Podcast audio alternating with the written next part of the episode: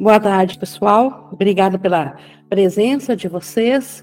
E hoje nós temos, então, o, é sempre um momento de alegria, um momento feliz, quando nós iniciamos um novo capítulo. E esse capítulo, como eu estava comentando há pouco, é uma sequência do anterior, que, que falava sobre desfazer o medo. E, o, e a razão de desfazer o medo é porque o medo é a única coisa que nos separa do despertar. E Jesus traz então agora um capítulo inteiro sobre o que vem a ser o despertar e como que podemos alcançar essa mentalidade. E ele a, a inicia com a continuação do que a gente estudou no capítulo anterior, que a gente viu muito sobre o quanto nós nos vemos separados do irmão, e essa separação representa a crença inicial de separação de Deus. E para essa cura desse pensamento equivocado, nós precisamos então fechar a brecha. E Jesus e por isso que Jesus inicia esse capítulo sobre despertar, ele inicia na primeira sessão já sobre fechar a brecha. Só repetindo o capítulo 29, no meu livro, página 652. Mas antes da gente ver, então, o que Jesus está nos trazendo, eu vou convidar vocês a se unirem em mim em pensamento, como a gente sempre tem feito no início dos nossos estudos. Nós aquietamos nossos pensamentos, Podemos respirar pausadamente para ajudar nisso, nos colocar de uma maneira confortável, porém desperta, porque é nossa meta agora levar o melhor da nossa capacidade de aprender ao Espírito Santo, para que ele nos conduza nesse estudo, que ele traga a nós aquilo que é do nosso conhecimento, mas na condição de pensarmos que somos separados e individuais, nós esquecemos. Então, o Espírito Santo é a nossa memória em Deus e ele nos conduz nesse estudo. E assim, meta colocada, Espírito Santo no comando, nós estamos prontos então para acompanhar o pensamento de Jesus que ele praticou aqui e agora está trazendo a nós, ele está mostrando um caminho trilhado por ele e que fez com que a sua mente ouvisse só a voz do Espírito Santo, só a voz do amor e com isso ele passou aquilo que nós chamamos do despertar e que também é nossa nossa vontade é de todos os, os que acreditam serem separados eles têm esse anseio ou essa vontade do despertar. E iniciamos então essa primeira sessão hoje sobre fechar a brecha e iniciamos aqui no primeiro parágrafo, onde diz: não existe tempo, lugar ou estado dos quais Deus esteja ausente. Então, não existe um tempo no qual Deus esteja ausente. E aí nós podemos, uh, o ego pode argumentar, então, Deus está no, na ilusão na verdade, a ilusão não existe. Deus não está na, na, ilusão, mas não existe nada onde Deus não esteja presente. Então, se não existe nada onde Deus uh, não esteja presente, então, obviamente, onde Deus não pode entrar, isso é ilusório, isso é fantasia, isso é projeção.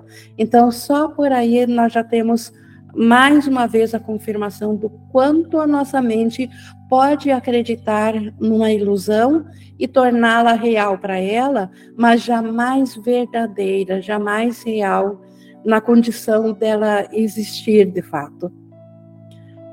não, exi não existe nada a ser temido. Então, se existisse de fato um mundo onde Deus não está presente, tudo poderia acontecer em tal mundo e em tal condição nós deveríamos temer esse mundo.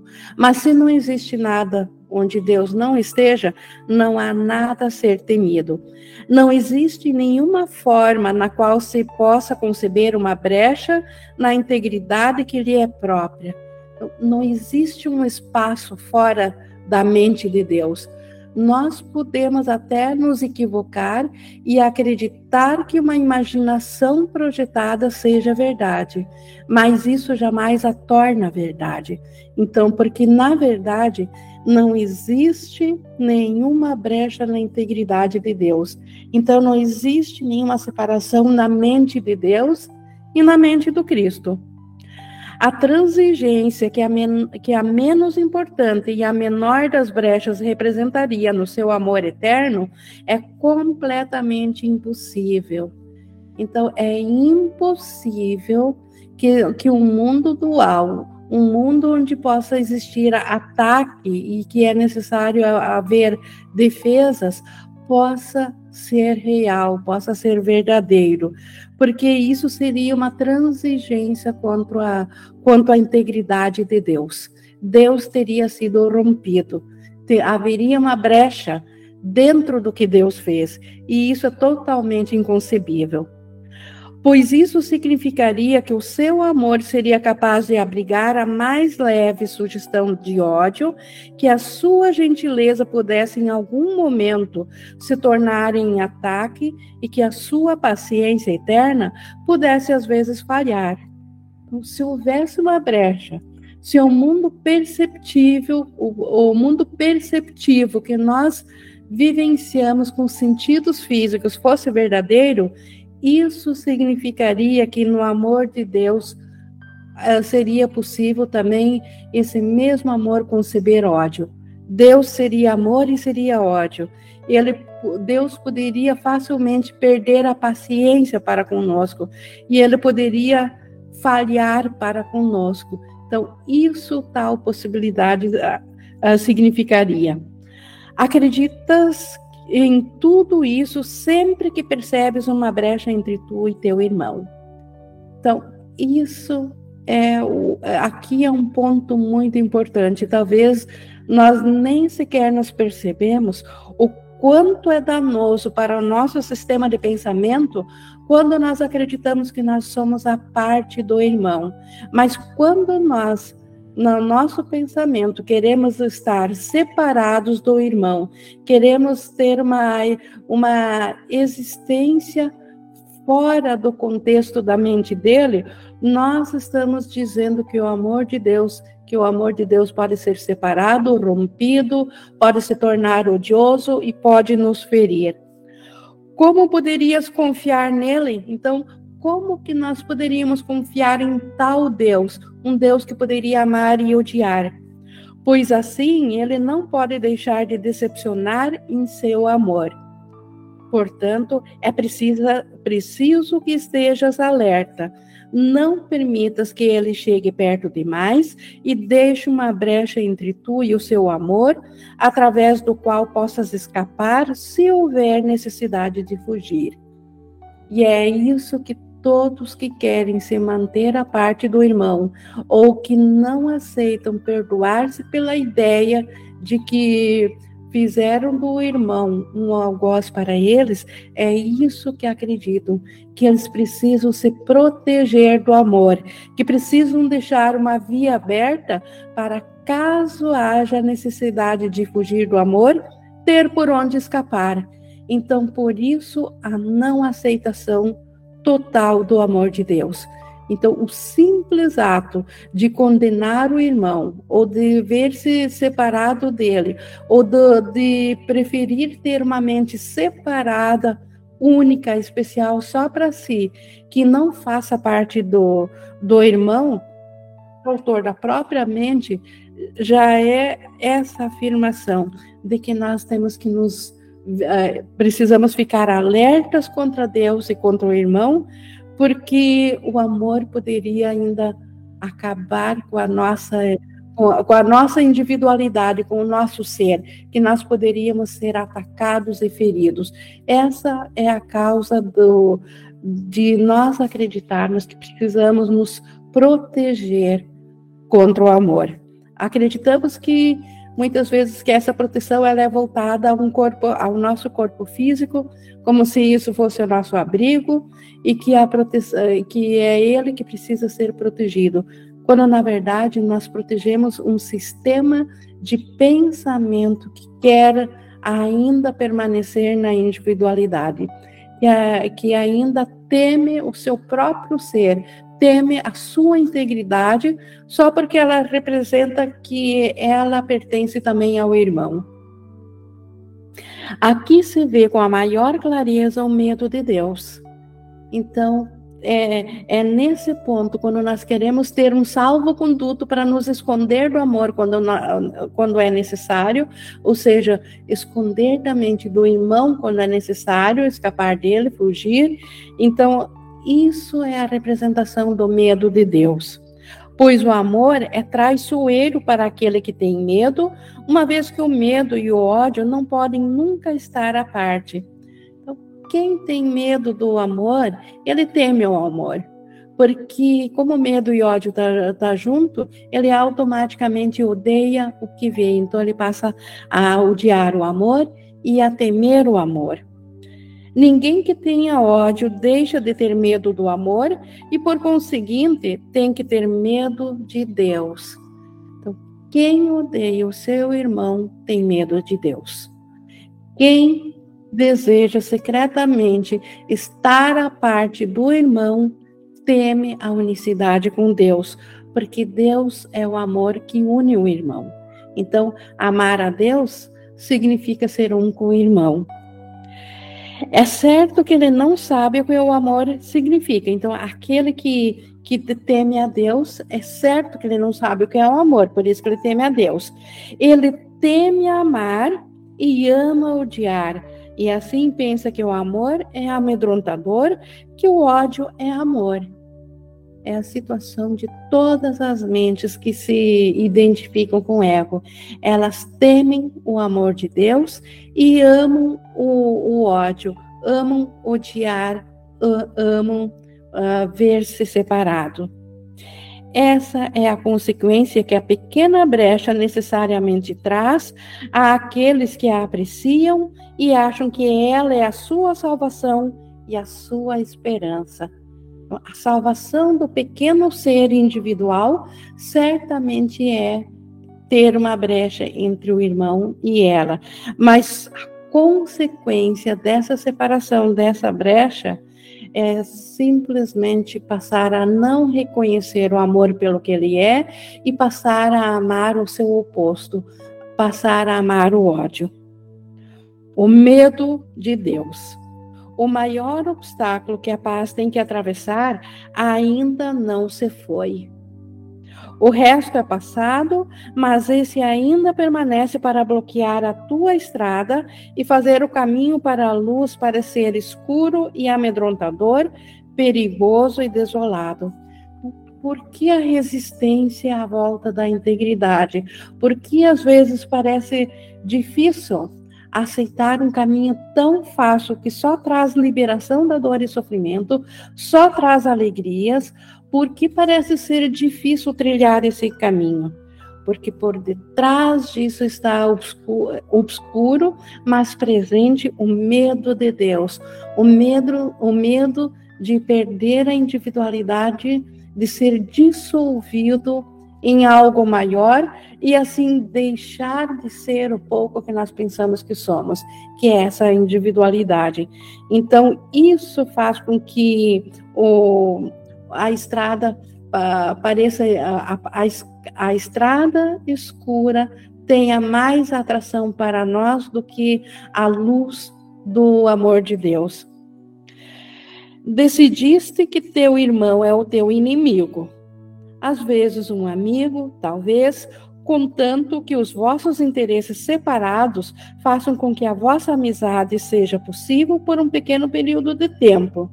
É assim que o ego age. Ele dá, ele dá amigos temporários por um tempo, mas não muito, muito próximo, ainda sempre com uma pequena brecha. Mas não sem uma brecha que é percebida entre tu e ele, porque ele pode se tornar de novo um inimigo.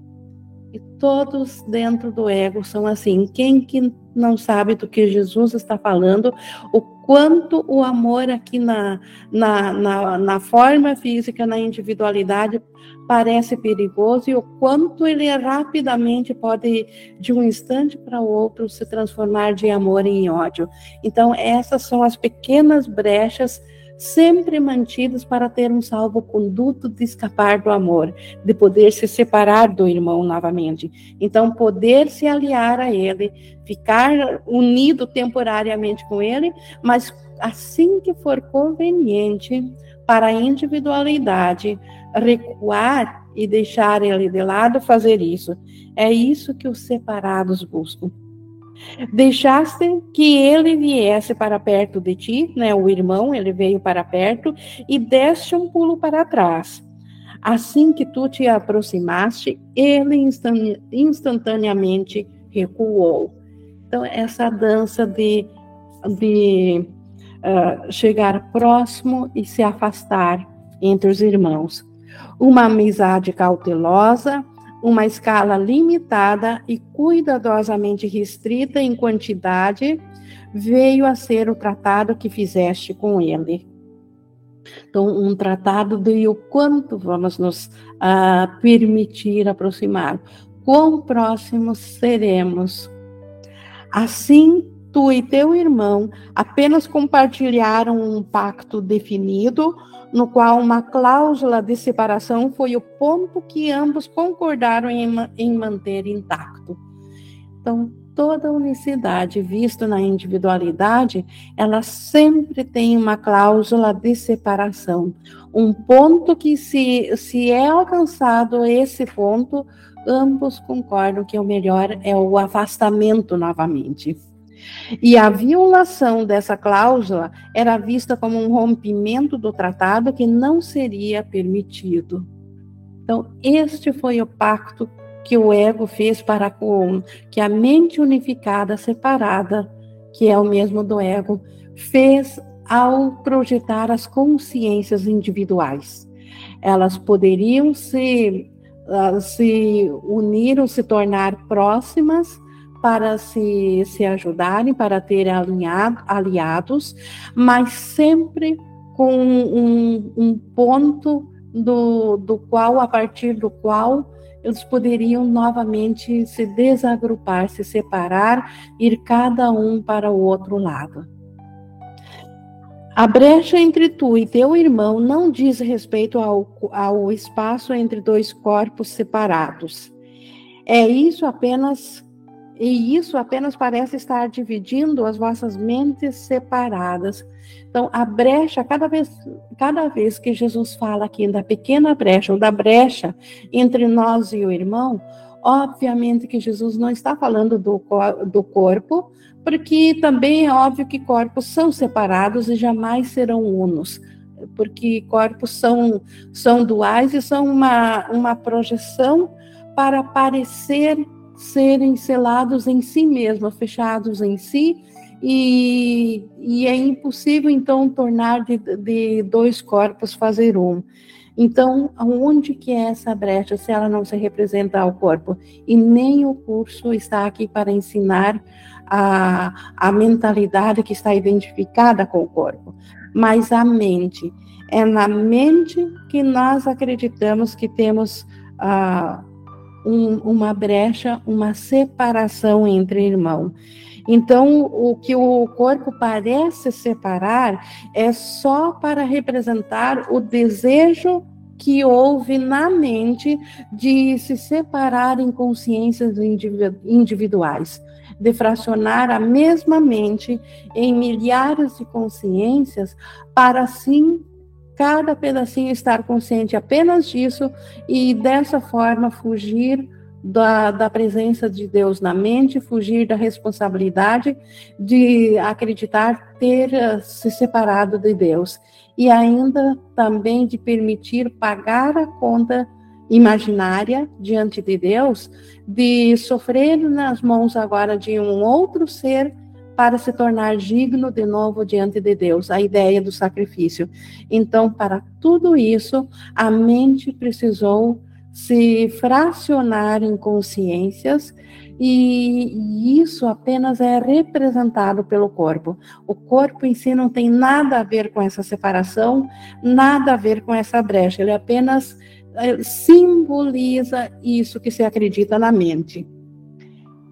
Essa separação, então, é o símbolo de uma promessa feita para que vos encontreis quando for preferível para ti, e vos separeis até que seja vossa escolha encontrar-vos outra vez.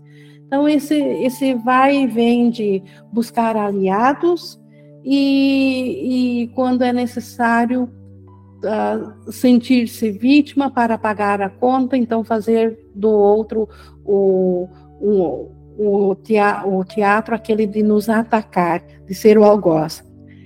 E então os vossos corpos parecem entrar em contato e, através disso, dar significado a um ponto de encontro para a união.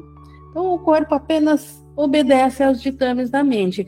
A mente acredita que ela se aproxima de si quando corpos se, se aproximam mas é sempre possível para ti e para ele tomar os vossos caminhos diferentes. Então, obviamente que corpos eles podem se aproximar e separar, mas não é isso que conta. O que Jesus está dizendo é que na mente nós pensamos a mesma coisa, que na mente nós podemos nos aproximar e separar, dependendo do que for mais conveniente para os dois.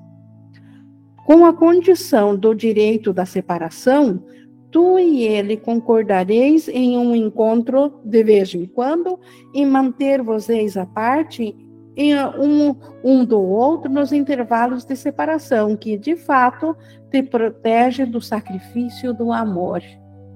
Então, pensando que Deus quer nos aniquilar, que vamos desaparecer em Deus, nós precisamos nos proteger do amor.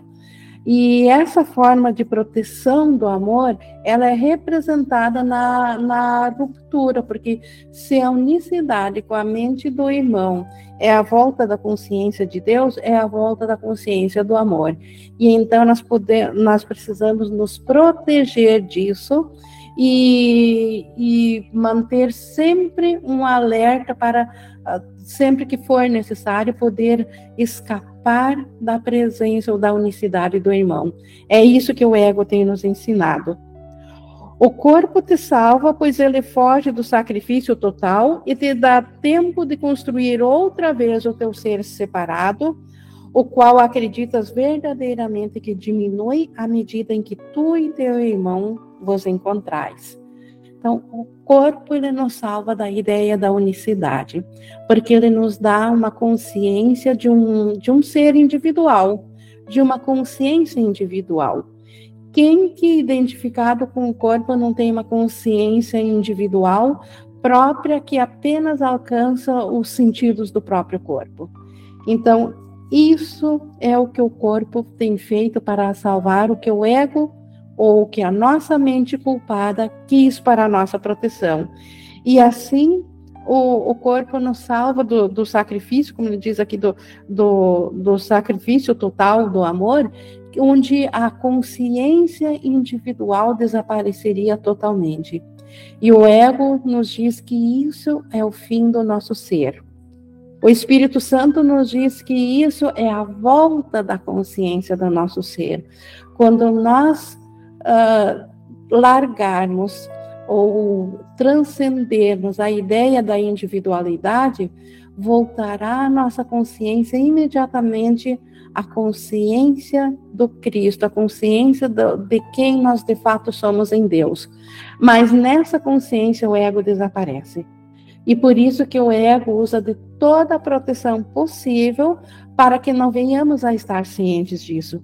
E, e, o, e o corpo se presta muito bem a esse serviço do ego, para nos dar uma consciência individual de onde nós fizemos, eventualmente, quando for uh, útil a dois, nós fizemos aliados com outro corpo, e sempre que não é mais necessário, nos afastamos do outro.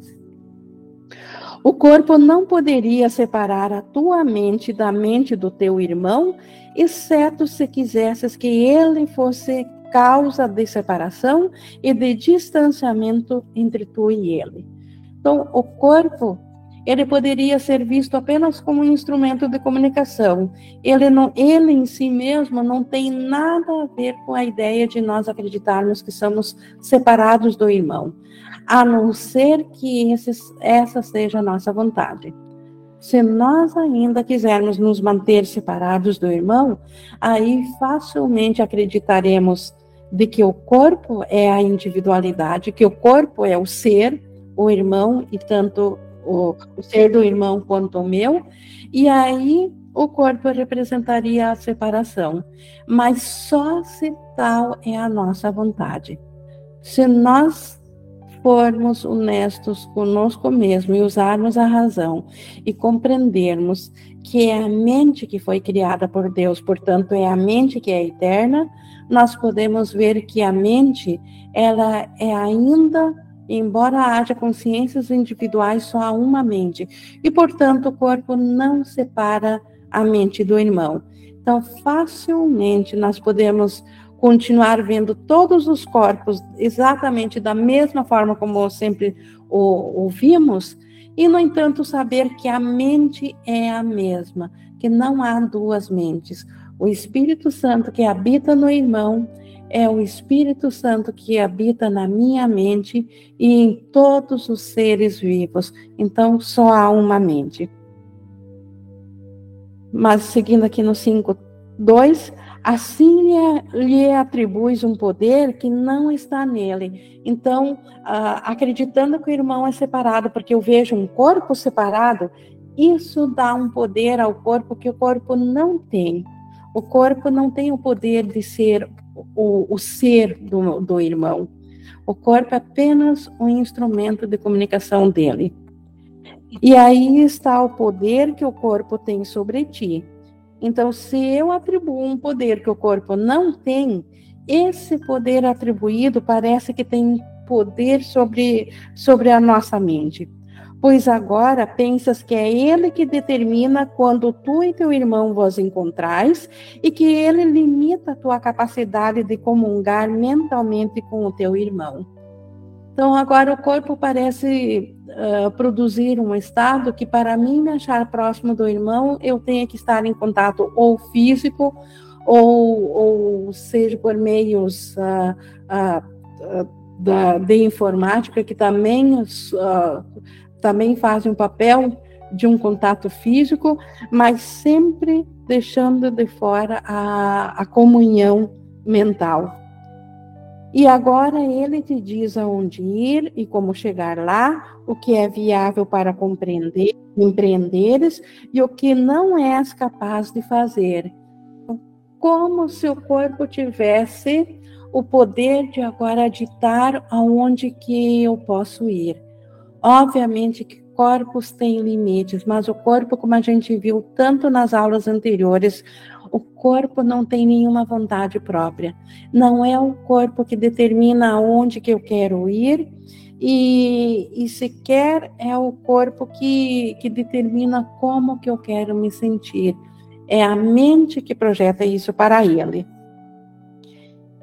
Então, seguindo essa mesma ideia, ele segue falando sobre quando nós queremos ser separados, o, o que o corpo faz por nós. No 5, 6, ele dita que a sua saúde é capaz de, de ele dita o que a sua saúde é capaz de tolerar e o que irá cansá-lo e fazê-lo adoecer. E as suas fraquezas inerentes estabelecem os limites do que queres fazer e mantêm o teu propósito limitado e fraco. Então, o corpo é que parece que nos limita, que nos mantém fracos, mas antes disso parecer assim, tal missão foi dada pela nossa mente ao corpo. O corpo é neutro. O corpo, ele não tem esse poder. Mas se nós quisermos dotar como se fosse ele esse poder, aparentemente nós podemos nos sentir vítimas desse poder. O corpo acomodar-se a isso, se quiseres que assim seja. Então, como o corpo é neutro, como ele não tem pensamentos, ele simplesmente se acomoda àquilo que nós desejarmos. Se nós quisermos usá-lo para limitar o nosso ser e para nos afastar do nosso irmão, é esse papel que ele parecerá ter para conosco. Ele permitirá apenas indulgências limitadas ao amor, com intervalos de ódio entre eles. Então, aparentemente, o, o corpo terá aqueles momentos de encontro, de, de, indulgências de amor, como ele chama aqui, entre corpos, e sempre com intervalos de ódio, com momentos que nós não amaremos essa presença, esse corpo. E ele, e ele comandará quando amar e quando deverás retrair-te com mais segurança para o medo. Como se o corpo tivesse esse poder, mas se nós dermos equivocadamente o poder do corpo ser o nosso ser, então aparentemente o corpo nos dirá quando será seguro estar na presença de alguém e quando que deveremos temer esse alguém e nos e buscar segurança no medo e fugir novamente. Ele ficará doente porque tu não sabes o que o que o amor significa. Então, talmente que dá esse papel para o corpo, certamente que ela não, essa mente não lembra do que é o amor. Ela não conhece o amor. E por isso o corpo aparentemente fica doente. E assim, tens que usar equivocadamente cada circunstância e cada pessoa que encontras e ver nelas um propósito que não é o teu. Então, é assim que a separação exige que cada corpo tenha o seu próprio ser, o seu próprio propósito, suas próprias buscas, suas próprias alegrias, seus próprios prazeres, e se isso de alguma maneira potencializa em mim, então chamo ele de amigo, e se aparentemente isso rouba alguma coisa de mim, eu chamo isso de meu inimigo. Não é o amor que pede sacrifício. Então, tal sacrifício jamais seria do amor. O amor desconhece sacrifícios. Então, é a nossa ideia de culpa equivocada, nosso pensamento de separação que enlouqueceu a mente, que agora acredita que o amor deve ser temido. E, e, por isso que aparentemente esse amor pede sacrifício daquilo que é a minha proteção, que é o corpo, daquilo que foi feito para nos proteger do nosso ser. Então, aparentemente, se acredita que o amor pede sacrifício, que isso deva desaparecer. Mas é o medo que exige o sacrifício do amor, pois na presença do amor, o medo não pode habitar. Então, na verdade, quem exige sempre sacrifícios é o medo, nunca o amor. Pois para que o ódio seja mantido, o amor tem que ser banido, tem que estar presente apenas algumas vezes, outras vezes deve desaparecer. Então, para o ódio existir, é preciso haver essa dança de ida e volta de amor, de aparentemente algumas vezes ser atrair, a, a, atrativo, atrativo e outras vezes ser repugnante e ter que ser expulso. Assim, o amor é visto como traiçoeiro porque ele parece ir e vir de forma incerta, sem te oferecer nenhuma estabilidade. Essa que é a ideia do ego, essa ideia do medo, para se perpetuar, para se preservar a ideia de separação, primeiro é preciso fazer com que na nossa mente nós acreditemos que o amor é traiçoeiro, que ele pode nos deixar na mão, que ele nos dá muitas alegrias, sim, ele nos dá segurança, mas que ele pode facilmente se afastar ou ser roubado ou desaparecer, e aí nós ficamos na mão sem nenhuma proteção contra ele, que daí ele nos coloca na dificuldade, na escassez, na, na sua falta, no sofrimento e na dor. Então, isso é o que o ego faz para com o amor.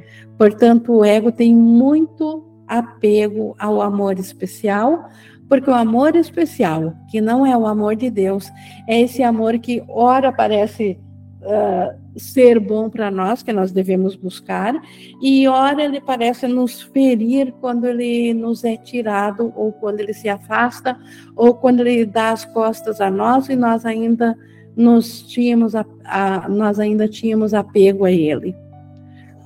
Não vês como é limitada e fraca a tua aliança e com que frequência exigiste que o amor fosse embora e te deixaste serenamente só, em paz? Então, nós não percebemos quantas vezes nós, no nosso pensamento separador, já fizemos esse joguinho de nós mesmos afastarmos o amor de Deus, ou aquilo que representa aqui o símbolo desse amor, para nós, entre aspas, ficarmos em paz, ficarmos isolados, ficarmos sozinhos, porque esse amor estava exigindo sacrifício de nós. Então, o quanto no, no, no, nosso equívoco de não sabermos quem nós de fato somos e de projetarmos para o corpo uma, uma coisa que ele não é, que é o nosso ser, o quanto isso abre para esse tipo de pensamento, quanto essa ideia abre para o equívoco. O corpo, inocente de qualquer meta que seja, é a tua desculpa para as várias metas que mantens e forças o corpo a manter. As metas são sempre da mente. Nunca nenhuma meta, por mais que aparentemente seja voltada para atender a necessidade de um corpo, mas o corpo não tem necessidades, o corpo nada pede. Sempre 100% todas as metas são da mente. E o quanto o corpo ele é totalmente inocente nisso. Ele apenas obedece à nossa vontade. E, e por isso que essas metas que nós temos, o corpo apenas parece mantê-las. Não temes a sua fraqueza, mas a sua falta de força ou fraqueza. Então, nós não, tem, não temos medo do corpo ser fraco, mas nós temos medo da falta de força ou, ou fraqueza. Porque quando queremos que o corpo seja forte, uh, ele não aparenta ter essa força, e quando queremos que ele seja frágil para ser. Uh, para pagar uma conta, nós sofremos com ele. Então, o corpo não atende a, a esse desejo. Queres ter o conhecimento de que nada se interpõe entre tu e teu irmão? Queres saber que não existe nenhuma brecha atrás da qual possas te esconder? Há um choque que vem àqueles que aprendem que o seu Salvador já não é mais seu inimigo. Isso choca a ideia da individualidade. Isso choca aquele que secretamente ainda buscou uma salvação individual. Aquele que secretamente ainda buscou uma salvação da, da, do seu ser pequeno, como se ele de alguma maneira pudesse se tornar atraente para Deus e, e pudesse a, ah, voltar a ter a consciência do, do céu. Então, quando nós descobrimos que não há lugar para onde fugir, que não há uma não há uma brecha onde fugir, onde se esconder e que o nosso irmão, que é visto como um ser separado e portanto a ser temido, ele na verdade é o nosso Salvador, quem erroneamente estava acreditando numa salvação individual, leva um choque com essa descoberta. que ele não é esse ser que ele acreditava que era. Não, ele não é essa individualidade. Ele é essa mente que abrange a todos. Ele é a mente de Cristo e o irmão é, é tão ele quanto aquela individual que ele acreditava que era. Então, isso inicialmente choca aqueles que percebem isso. Há um estado de alerta que surge com o aprendizado de que o corpo não é real. E existem implicações que parecem ser feitas de medo em torno da mensagem feliz: Deus é amor. Então, a resistência é natural que ela venha, é natural que haja um choque quando descobrimos isso, uma vontade inicial de fugir disso, mas a atração do amor ainda é maior do que, é, do que isso. Mas é natural e por isso que é um processo que o Espírito Santo nos conduz gentilmente para gradativamente nós descobrirmos isso que não há vantagem nenhuma em manter o irmão como inimigo, porque na verdade isso seria um inimigo para com o nosso próprio ser. Então, quando isso finalmente for entendido, que é a nossa vontade sermos íntegros, sermos o Cristo, porque essa foi a primeira promessa que, que nós fizemos a Deus e viemos a, a existir através dessa promessa, quando isso finalmente for resgatado na nossa consciência, aí esse choque dá espaço para a feliz descoberta de que nós ainda somos um com o irmão. Entretanto, tudo o que acontece quando a brecha se vai é a paz eterna. Então, há um choque inicial, sim.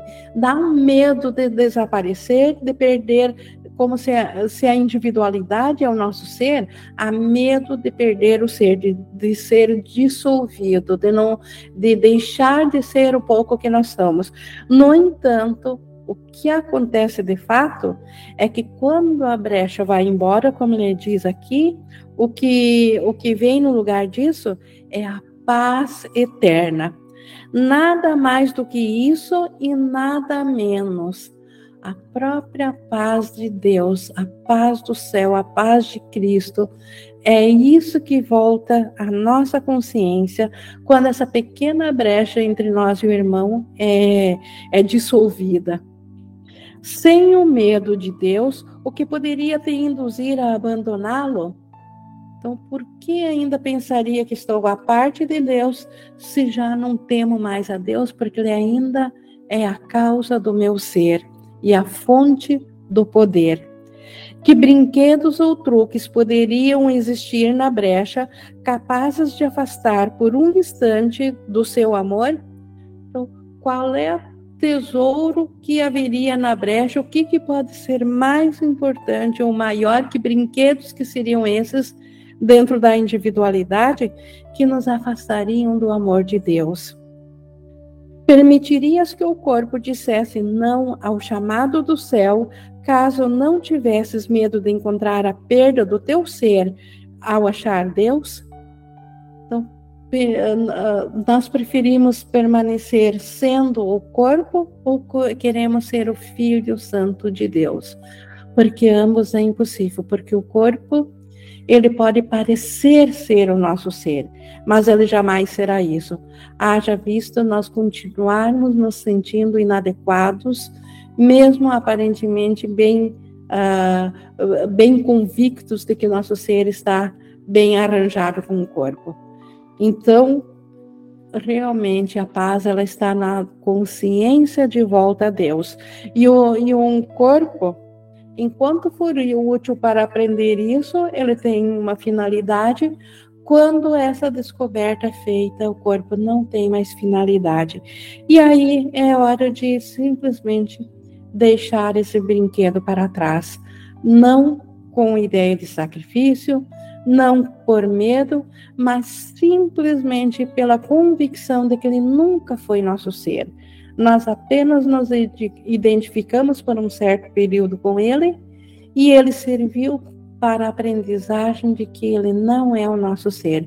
E quando isso é alcançado, nós podemos voltar livremente à consciência do nosso ser e agradecer pelo tempo que o corpo foi útil e deixá-lo retornar para o nada de onde ele veio. Entretanto, é possível que o teu ser se perca por se achar um ser que descobre que ele não é mais o corpo, que larga da ideia de ser um corpo e se encontra na mente de Deus. É possível nós achar que, que assim nós nos perdemos, quando na verdade é assim que nós nos achamos em Deus. Então, a nossa consciência de volta à, consciência da unicidade. E isso começa com, a, com o reconhecimento da unicidade da mente do irmão com a nossa mente. Então, o corpo que aparentemente, que obviamente é separado, o corpo não é o ser irmão e nem é a fala do corpo que o irmão Cristo pensa, os são apenas o, o nosso desejo de ouvir testemunhos de separação que fazem com que nós ouçamos o irmão uh, atacar o nosso ser. Quando nós queremos ver os testemunhos da integridade do nosso ser no irmão, é na mente certa do Espírito Santo que nós estamos nos comunicando, porque só seres da mesma ordem se comunicam. E, e o Espírito Santo no irmão jamais terá outra mensagem que não seja a mesma mensagem que ele tem para nós, que nós nunca nos separamos de fato.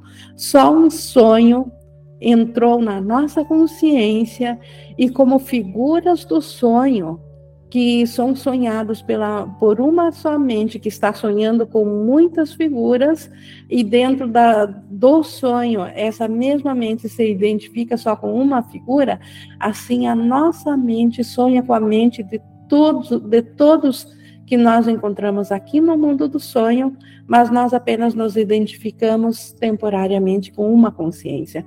Mas uma vez despertos, voltamos para a integridade no nosso ser.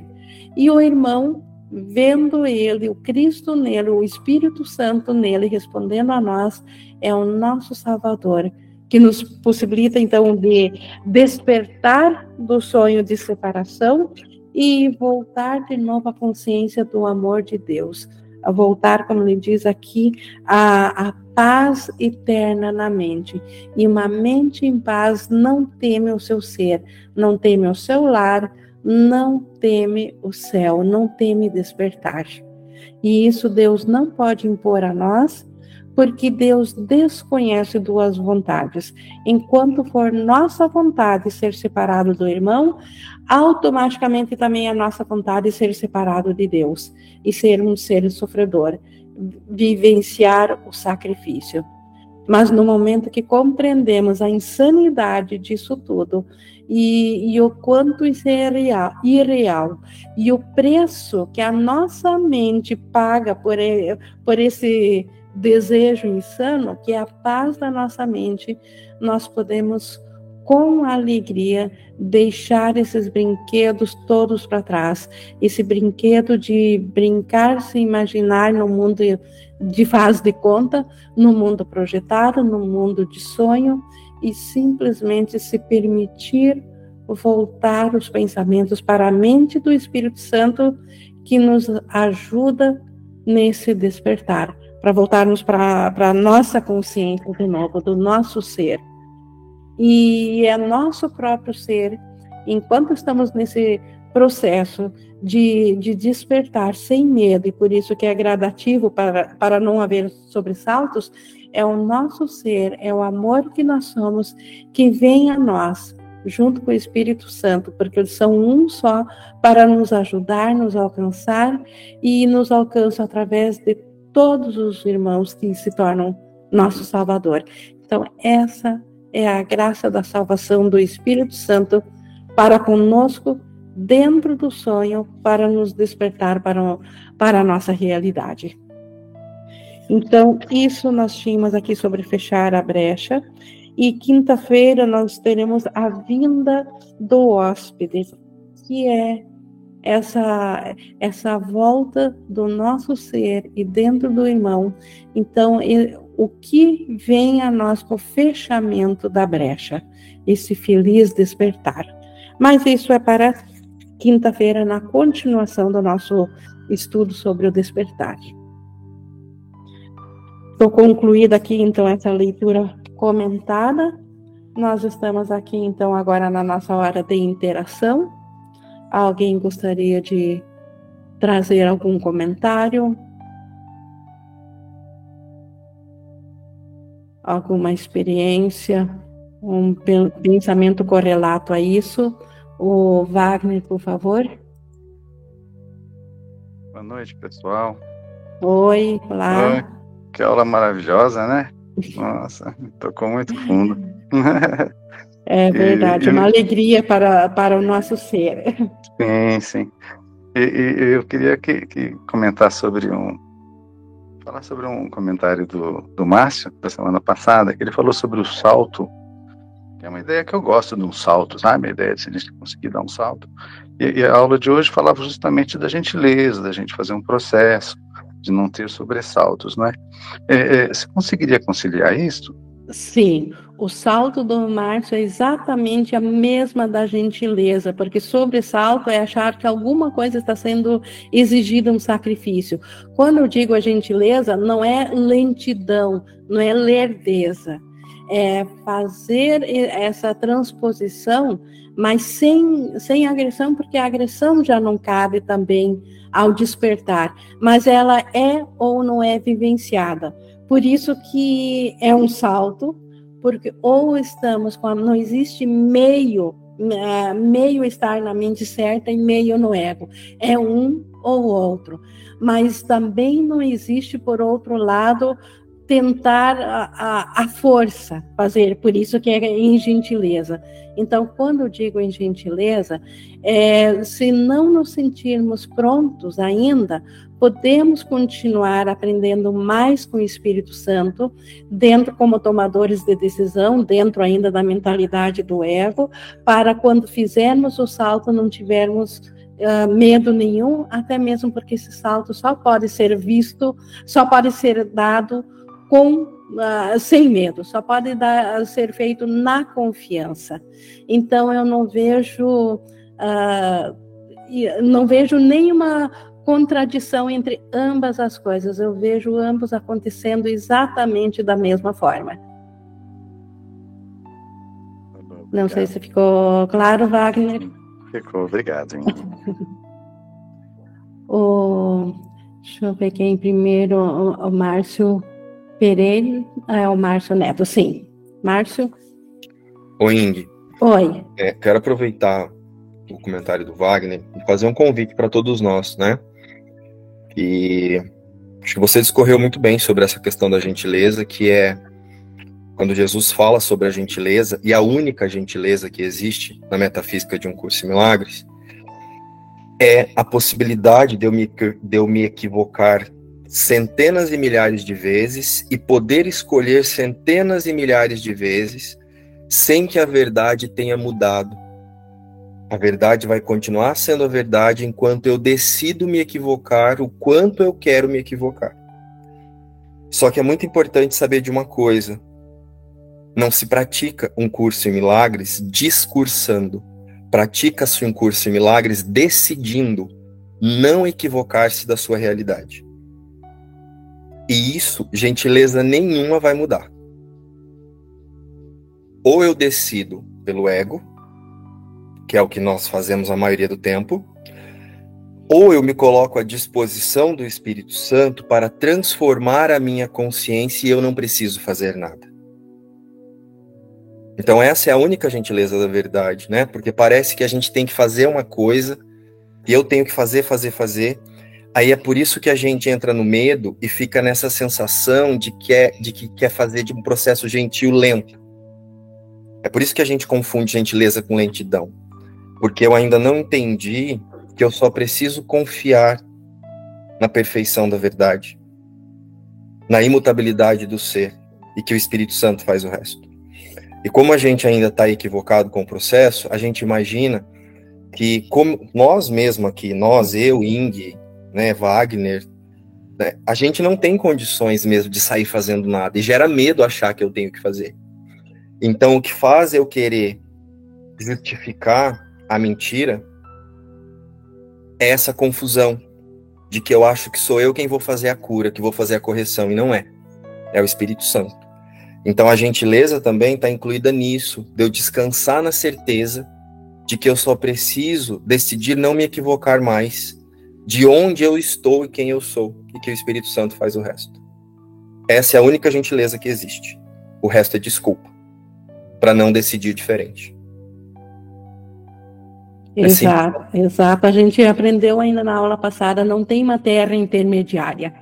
Sim. Não. Ou nós ou escolhemos estar no Espírito Santo ou estamos no ego. E a gentileza é isso. Eu posso é. ficar aí quanto tempo eu quiser, que a verdade vai continuar esperando eu tomar a minha decisão. E a, Fora e isso, a, não é. existe é. mais nenhuma gentileza. E a verdade nunca se tornará punitiva. Exatamente. Ou vingativa. Exatamente isso. Não tem essa, é, isso é o amor de Deus, né, Indy? Sim. E, é, é imutável em seu amor. E uma outra coisa importante da verdade é que quem é, decidiu pela verdade já sabe que todos decidiram também. Né? Não tem ninguém que não decidiu. Porque, Porque a, verdade, a verdade está no todo. Então, não há verdade dec... individual. Isso. Na sua decisão, você já incluiu a todos nós, né, Ing? Com certeza. Na não, sua decisão. Não, não haveria como, como ser diferente. Ou não seria uma decisão, pela Isso. verdade. Então, na decisão da Ing, na minha decisão, na decisão de Jesus, que é quem nós seguimos aqui, todos nós já estamos incluídos e é por isso que o processo é gentil, porque Jesus já fez o que tinha que ser feito. Então, quem reconhecer, vai reconhecendo e se colocando no mesmo lugar na mente, sabendo que o que tinha que ser feito já foi feito por Deus.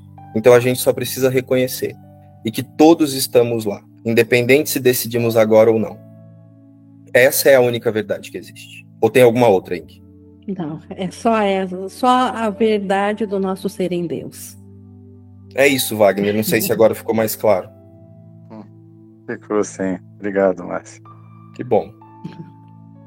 Até mais, pessoal. Obrigada. Mais alguém gostaria de trazer mais alguma questão? Obrigado, Wagner, por ter trazido isso para. Porque isso nos ajuda a aproximar também mais da certeza do amor de, de Deus por nós. E pessoal, eu vou concluindo então aqui essa nossa nossa gravação, nossa nossa aula de hoje. Gratidão a Jesus por compartilhar conosco da sua ideia, do seu despertar.